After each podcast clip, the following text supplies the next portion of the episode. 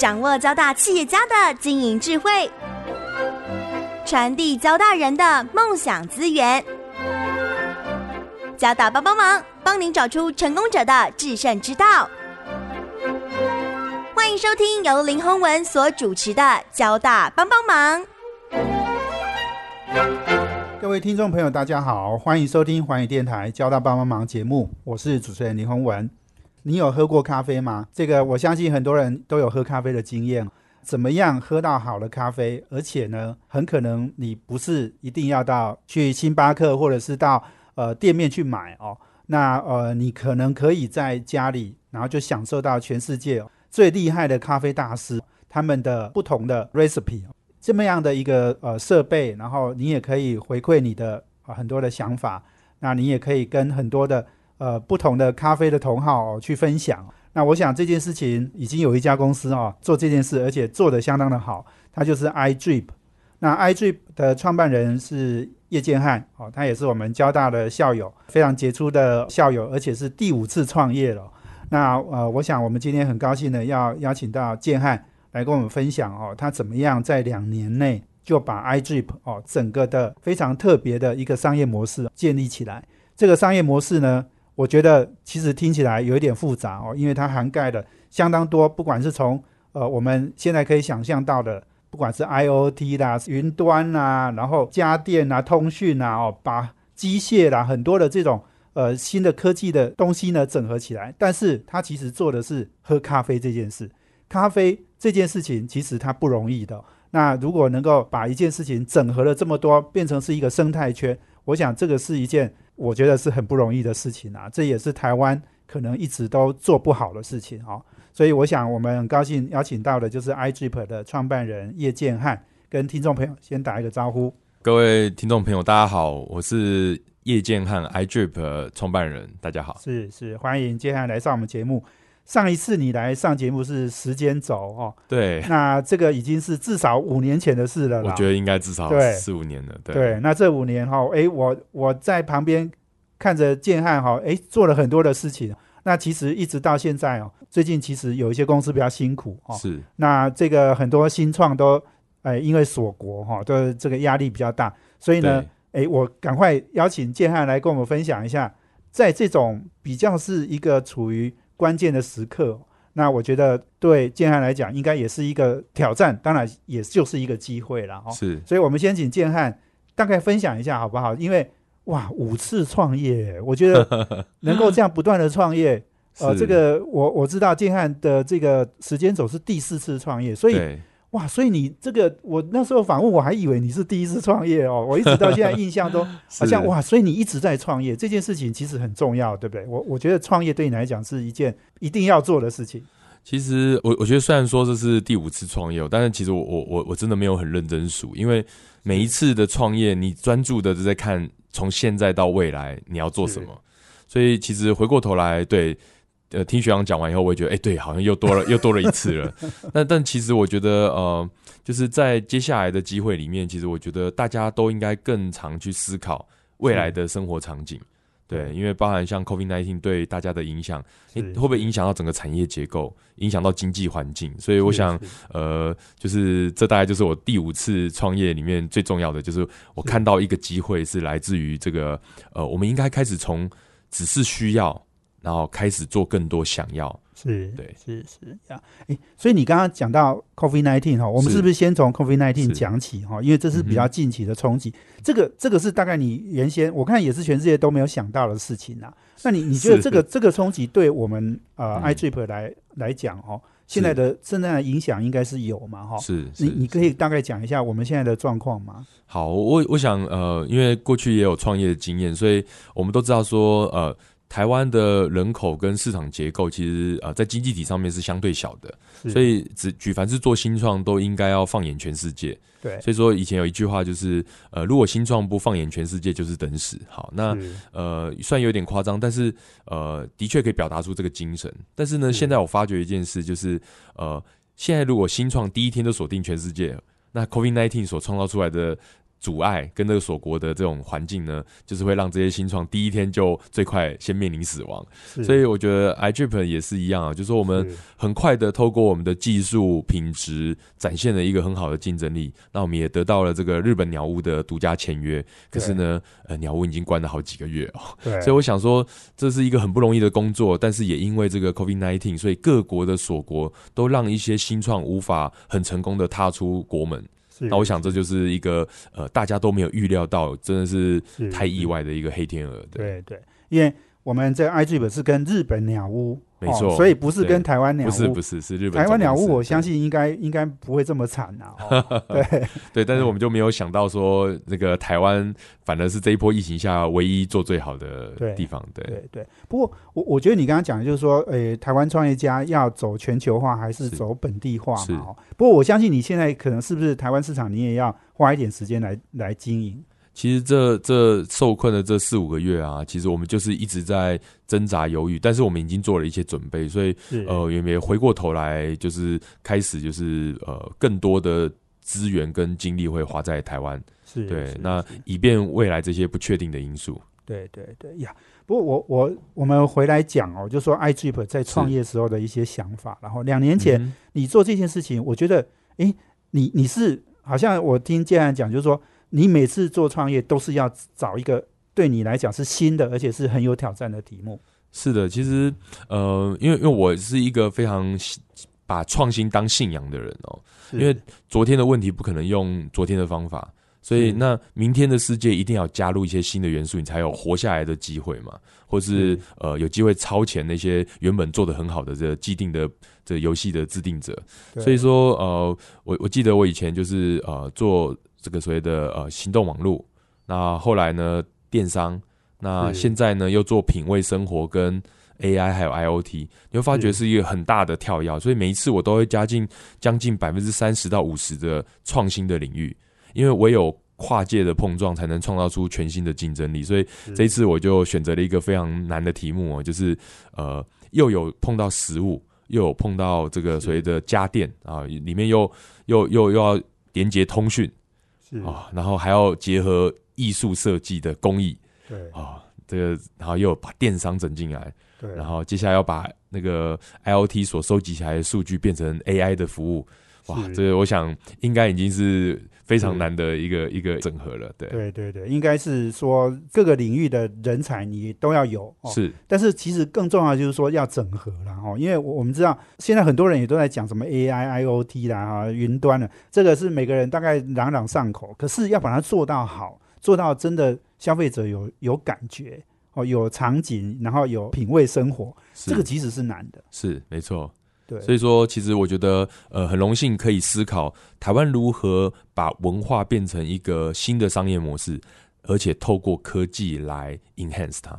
我想这是一个台湾很好的一个尝试跟一个全球化的题目。对对，我觉得台湾过去这件事情一直都做不好。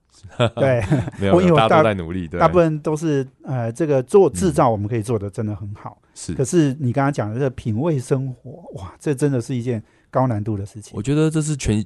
全新的一个机会，因为科技的便利可以加深品牌的体验，所以我觉得精致生活把科技连接在一起，我觉得这是一个大家都值得投入的方向。是是是，运用我们的优势把它发挥出来。我想，哎，我们在台湾哈，可能我们要知道，就是说我们拥有的优势啊。哦，这些优势，然后当然很多的是人才，哈，这些人才把它导引到一个好的方向，是，这就是就是我们现在哦这个 iGrip 创业一个非常重要的基础。没错，我们休息一下呢，等下再请 iGrip 的创办人叶建汉继续来跟我们分享哦。你刚刚讲到的整合这么多的这个咖啡呃的一个生态链哦，然后把咖啡农、咖啡大师还有消费者，把他们一个呃生态圈哦，然后。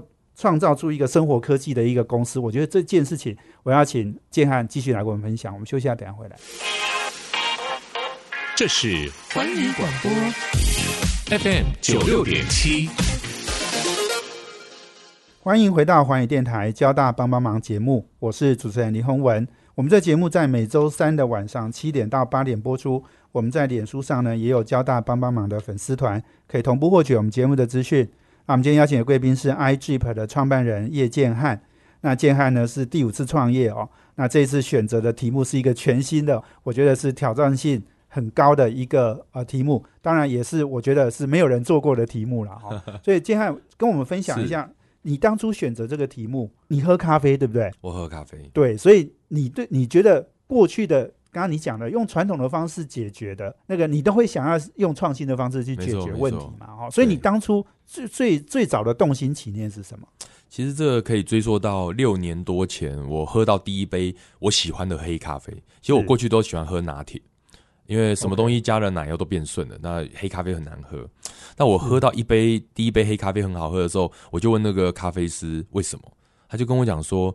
因为这个咖啡豆呢是哪里的豆子，然后它有什么天然的味道，然后透过烘焙把什么东西做好，哎，更重要的是，呃，这个咖啡师的这个所谓的呃手的稳定度啊，跟他怎么去充足的萃取技术，就是把这杯咖啡做好。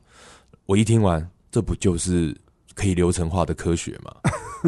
所以这件事藏藏在心中很久了，然后一直到终终于就是呃，从我上一家公司退役下来以后，我终于有机会去实现这件事情，所以我就跟我的 partner 一起打造这个事情。那他呢，呃，你可以想想看，如果有一个平台，它能够就像未来的企业都应该有的利他精神，对，以前二十年到五十年的企业都是利己的，对不对？我想要提升我的竞争优势，我想要 cost down，我想要增加更多的什么，但是。都是利己的，可是你会发觉未来的企业都是利他的，所以我就想说，哇，这件事好好玩哦！我能不能帮助这些我很喜欢的咖啡师，它的美好味道上播到全世界？我能不能帮这些各地农产地的呃农民，对，把他辛辛苦的产品呢，就是透过很好的诠释卖到全世界？然后我能不能帮助消费者呢，就是随时随地呢都能够 access 到这些好的服务、好的咖啡体验？是，哎，我发觉这件事情其实就很适合。一连串的把这个所谓数位平台，我们讲的平台模式，透过这样的哎 I O T 跟这个资料这个云端把它整合起来。所以呢，我就做了一个呃，其实我们做起来很复杂，消费者很简单，消费者只要 one click，他就可以喝到全世界最好的咖啡，对不对？可是对我们来说，我们要做什么呢？我们要整合这个所谓的机构，是我们要整合这个分位。对，我们要把那个那个机器的里面的分位做好，然后做到 OTA，可以让这个随时随地有什么新的咖啡参数都能够下载到这个机器来，对不对？你就不用一直换新机器。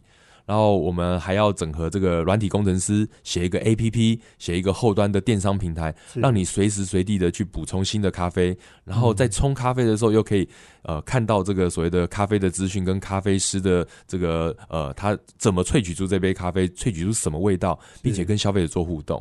哎，这个在在都在打造一个我们叫做第四波咖啡革命。第一波咖啡革命呢是利用三合一粉，让大家每天都可以在家里喝到咖啡因。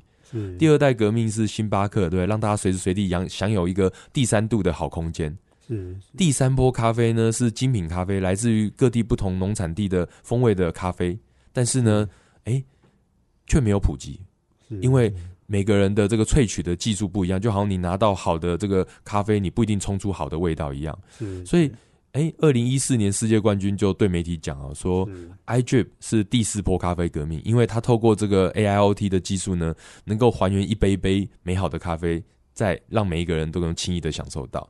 所以我们在做的这个商模呢，就是打造咖啡界这样的平台。未来全世界有一个 iDrip，你在上面可以买到各国的豆子、各国咖啡师的手法。未来世界上有十万个咖啡师，我们都会收集这些数据。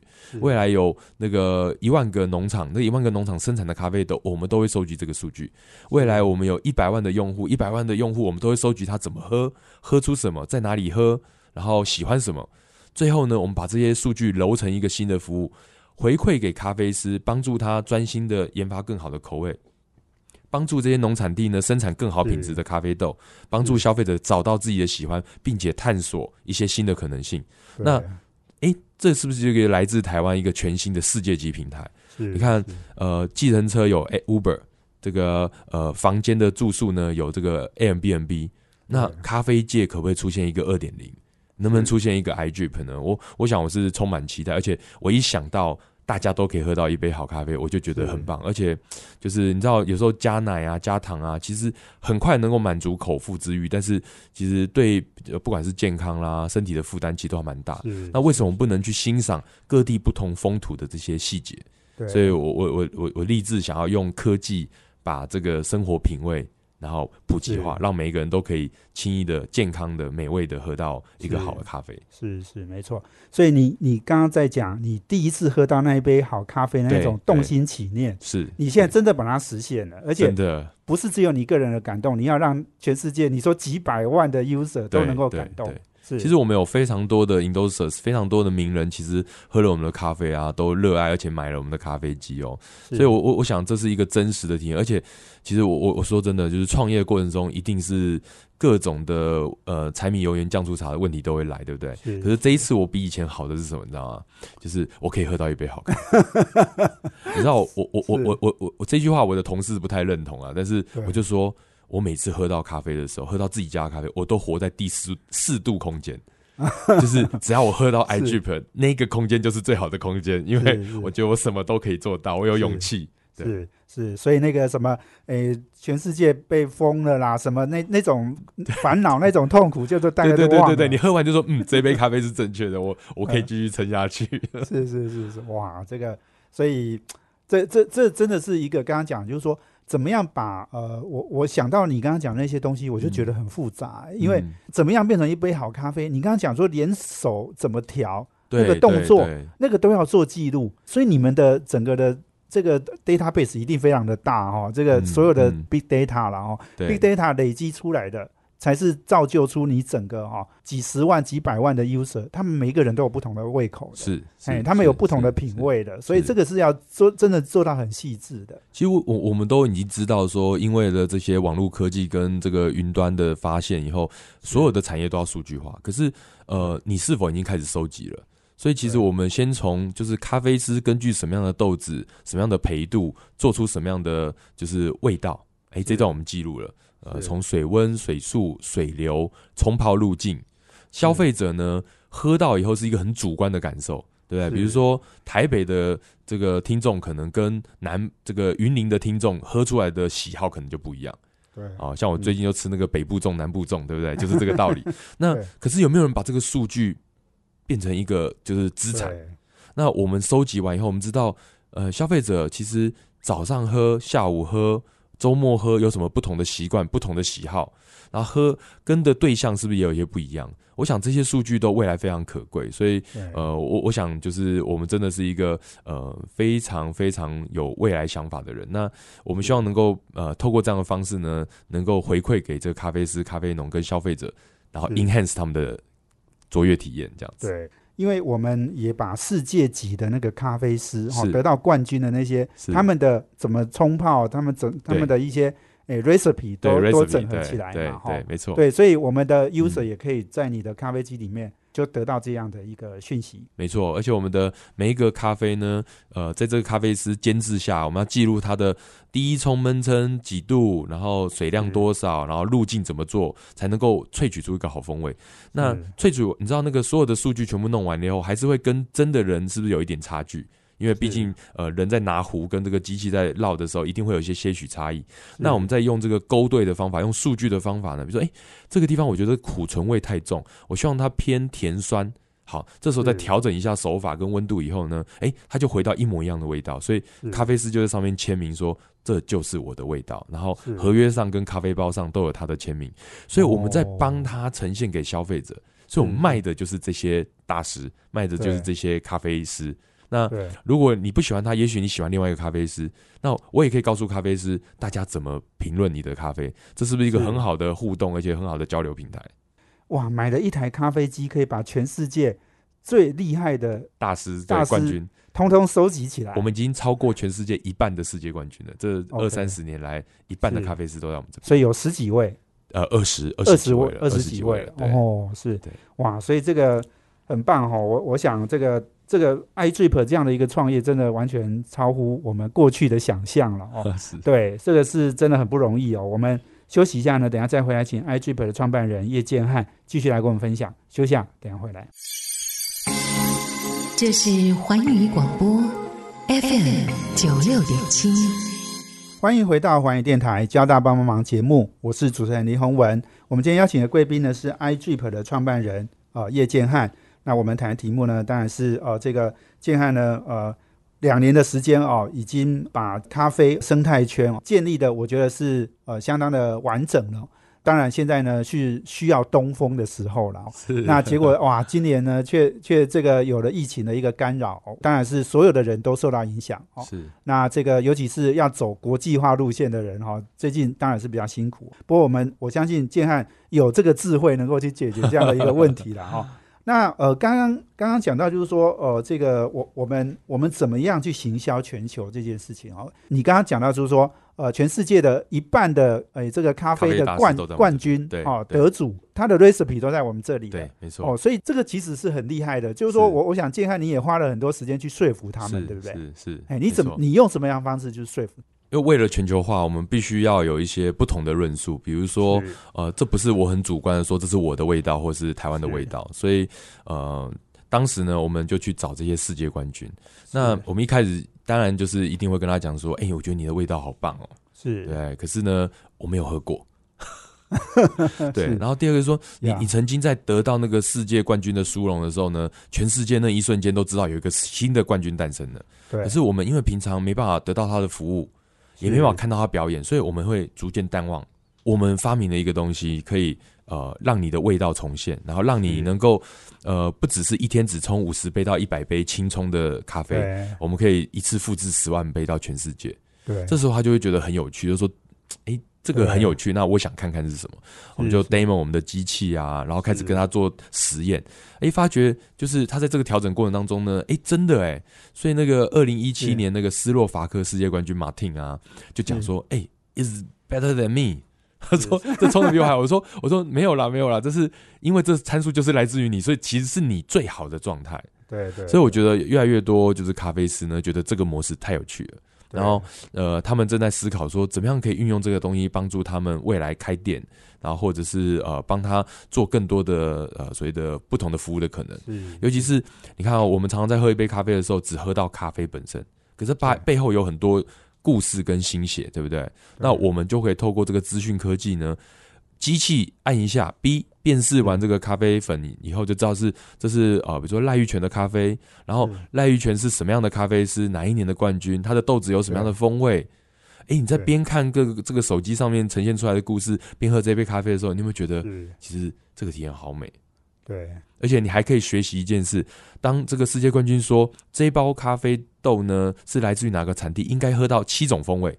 我为什么每次喝就只喝到三种？我再看一下这个说明。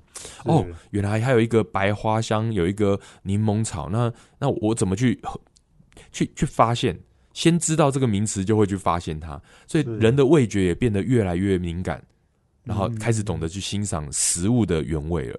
所以我想，我们创造出一个很有趣的一个所谓的娱乐、跟学习、跟享受的体验。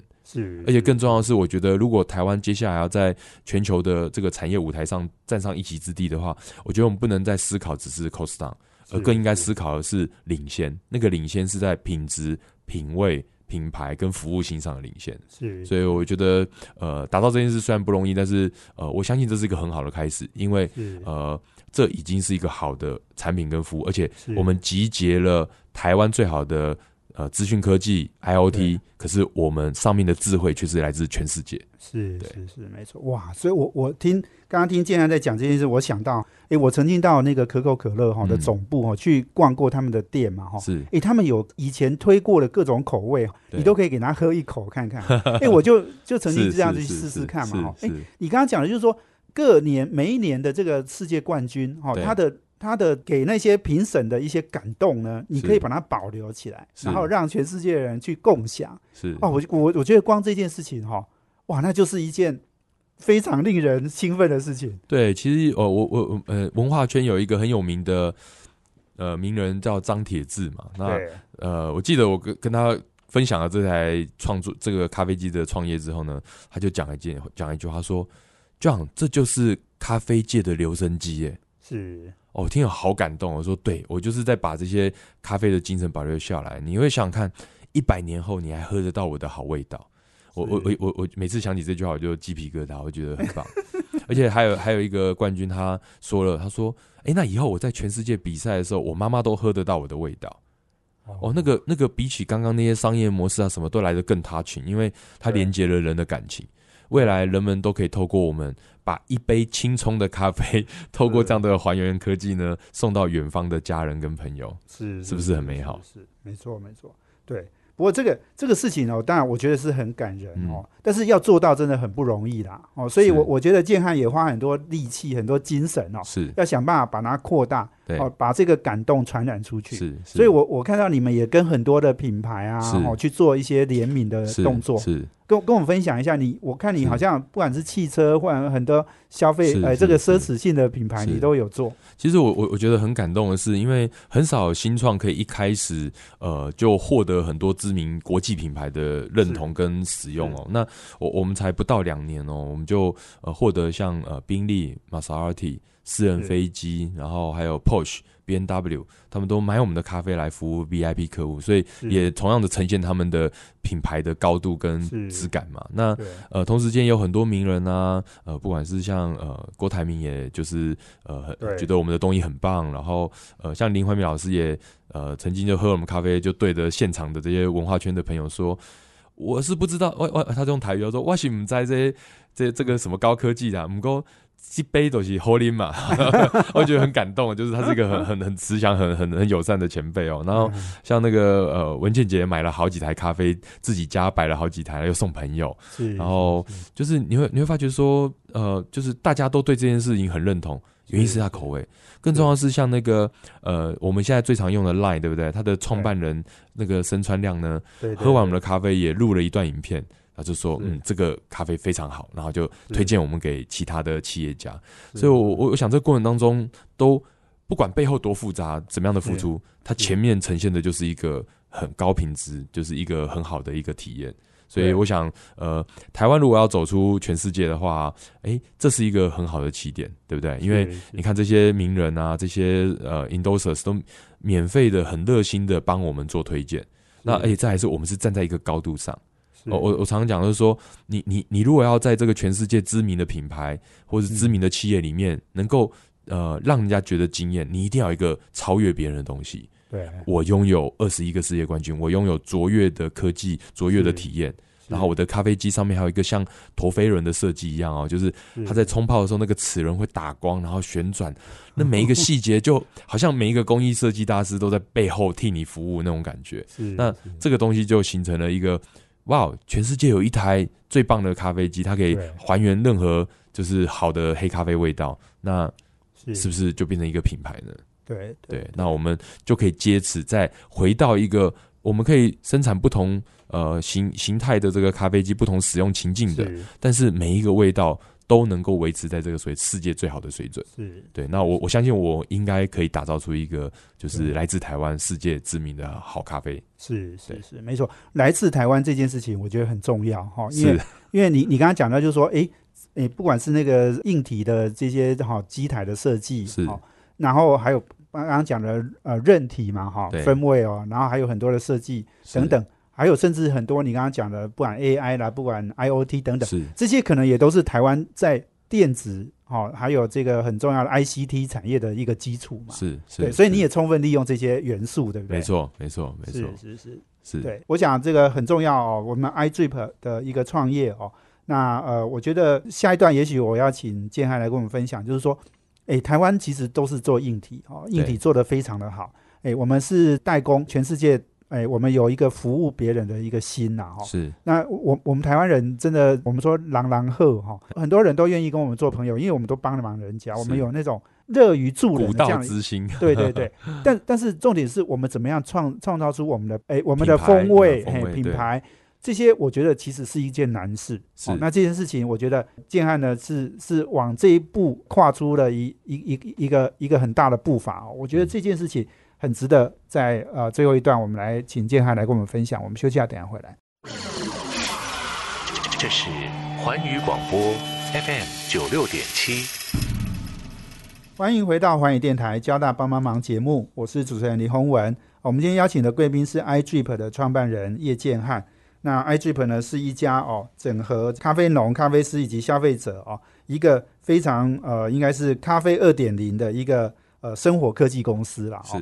那呃，刚刚我们讲到了这个建汉，其实我我觉得就是说，你你花了很多的呃精神，把是。这样的一个生态圈建构起来之后，我觉得其实你刚刚讲的，你说咖啡大师很快就被你说服了，是。因为呃一次性的这种嗯世界冠军的荣耀哦，其实持续不了多久。嗯但是如果他的他能够用留声机的方式，是。我或者我们说 CD 啦哈，把一个呃世界男高音哦这个这个的声音留下来。是哦，一百年后都还有人能够享受得到。我觉得这件事情对他们来讲，哦，他绝对你不要你不要说服他，他自己都被说服了哦。那我我觉得这件事情呃，要做到这件事，其实真的很很难呐、哦。是所以我我我也想到，就是说，建汉这个台湾其实做代工做的很厉害、哦我们很有纪律，我们这个呃很很会 cost down，没错，但是我们要做品味的东西，其实都老实说，过去好像都成功的经验很少。是哦，我们说台湾如果要讲出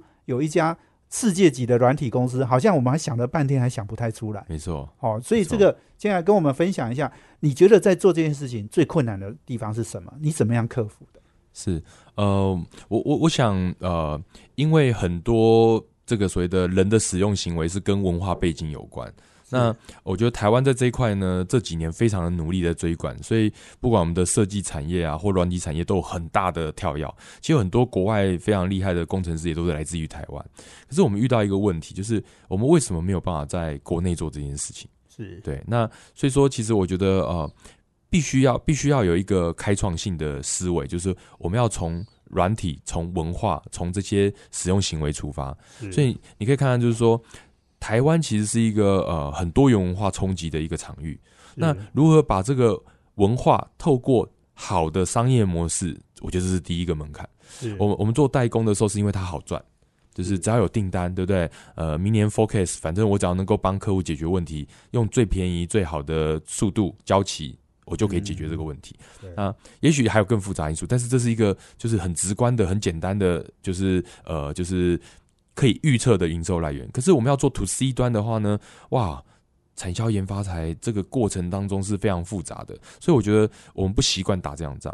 是但是呢，如果我们能够找到一个综合的方式，像是呃，我就把这个文化冲咖啡这件事呢，呃，不是像一般人就是直接做连锁，而是说我做成一台机器跟 IOT 平台，那我我是不是就可以呃，不是只是从这台机器上面赚到钱？我开发了一个新的商模，把咖啡文化呢，透过这些所谓的数据，然后还原这个味道，跟用这个咖啡包赚取了这个第二个营收。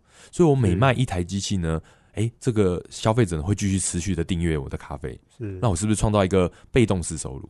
是那很多硬体是，比如说像我最早本来想做煎牛排机哦，那我就是想不透，就是说煎牛排机那个牛排也不容易运送，不容易保存，所以我好像只能赚那个机器的钱，对不对？对所以这个可能很难支持一家创新跟跟让它茁壮。可是如果我做了一台这样的咖啡机，可以持续让消费者用我的数据跟用我的咖啡豆，那我是不是可以打造一个很好的循环？是那你知道台湾很多新创在做硬体的时候，都遇到一个叫做没有生产资源、没有量产资源。好，那一台机器呢，成本已经高了，制作成本就高了。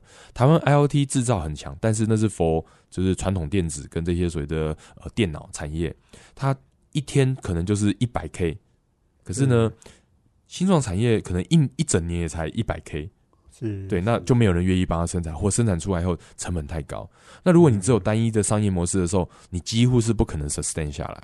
对好，那所以这是第一个，就是我的我我我自己的做法，也是一个参考，就是说我开发了这个机器背后，还能够用订阅的方式去消费咖啡，然后创造第二个被动营收。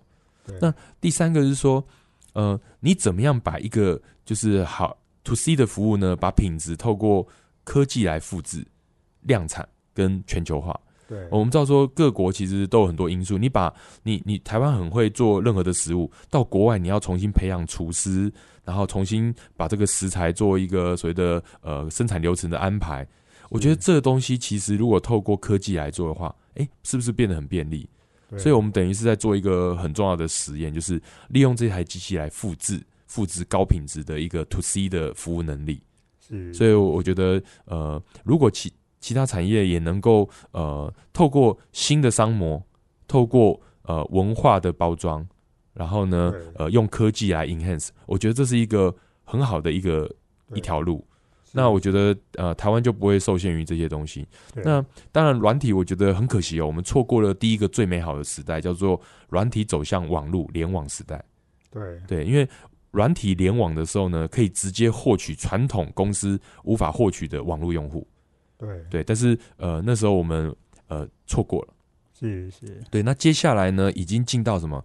呃，我记得我我大学的时候，交大的时候是资讯联网，是，我毕业了以后叫做人联网。对，我们都上社交平台，大概在两千到两千一零年之间。没错，二零一一年之后呢，开始准备要物联网。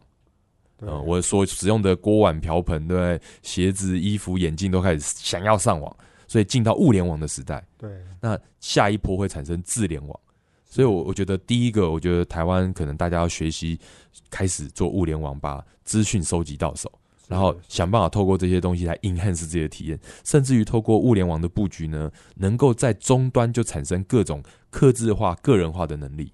是是，对我现在已经看到很多，呃，也也比我优秀的产业啊，像那个什么标签机，对不对？对，哎，它可以联网下载新的图案，然后或是像雷雕机，对不对？哎，这个都很好玩啊，就是三 D 三 D 制作机，它都是结合物联网，结合这些东西，然后呃呈现给消费者一个，就是不只是这个所谓的机器本身可以卖到钱，而是后面的软体智慧跟素材都可以赚到钱。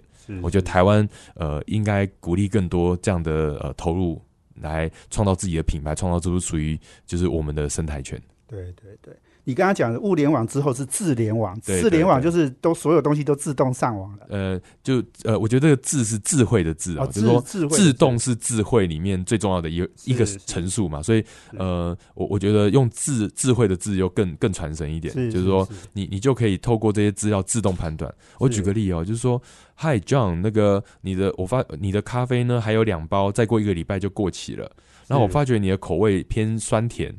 然后喜欢某种特定的果香，那呃，我是哪一年世界冠军？谁谁谁？然后对我，我觉得你要不要买我的最新烘的豆子？哦我相信你一定会喜欢。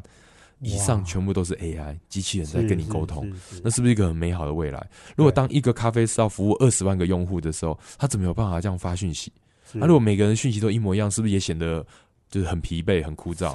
对，是是，那我们就可以用这样的智联网来完成以上的任务。是啊，更重要的是，我们知道，哎，台湾跟日本的口味不一样，北海道跟东京的口味不一样，天母跟那个云林的口味不一样。我们是不是可以根据这些数据呢，来做更精准的服务？对对。对，所以你给每一个 user 的哎这个建议是。都是完全是独特的，对，都会最后都会由这些是量身定做。对，量身定做。对，哇，所以难怪这些世界冠军爱死你了，哇，你还可以希帮他做这样的一个 promotion 嘛，哦，对对。对，所以诶，刚刚其实今天还讲到一个很有趣，你说你本来要做煎牛排机对，哦，那诶，我后来想到，诶，嗯，如果我们咖啡做好了，诶，像我们也有很多世界面包的冠军嘛，哦，对对诶，能不能做个面包机？看起来好像也是一个生意吧？其实其实我我觉得等等我这一波呃，如果真的呃把这个企业经营了几年以后，我相信，应该很多产业都智能化了。对，对，自动揉面团，然后烘焙，对不对？搞不好就真的照着吴我们台湾的骄傲吴宝春的那个那个对 recipe，对不对？就可以在全世界服务，真的很有可能。而且呃，不止不只是复制它味道，还可能在各地再依据当地不同的情境天候去做微调。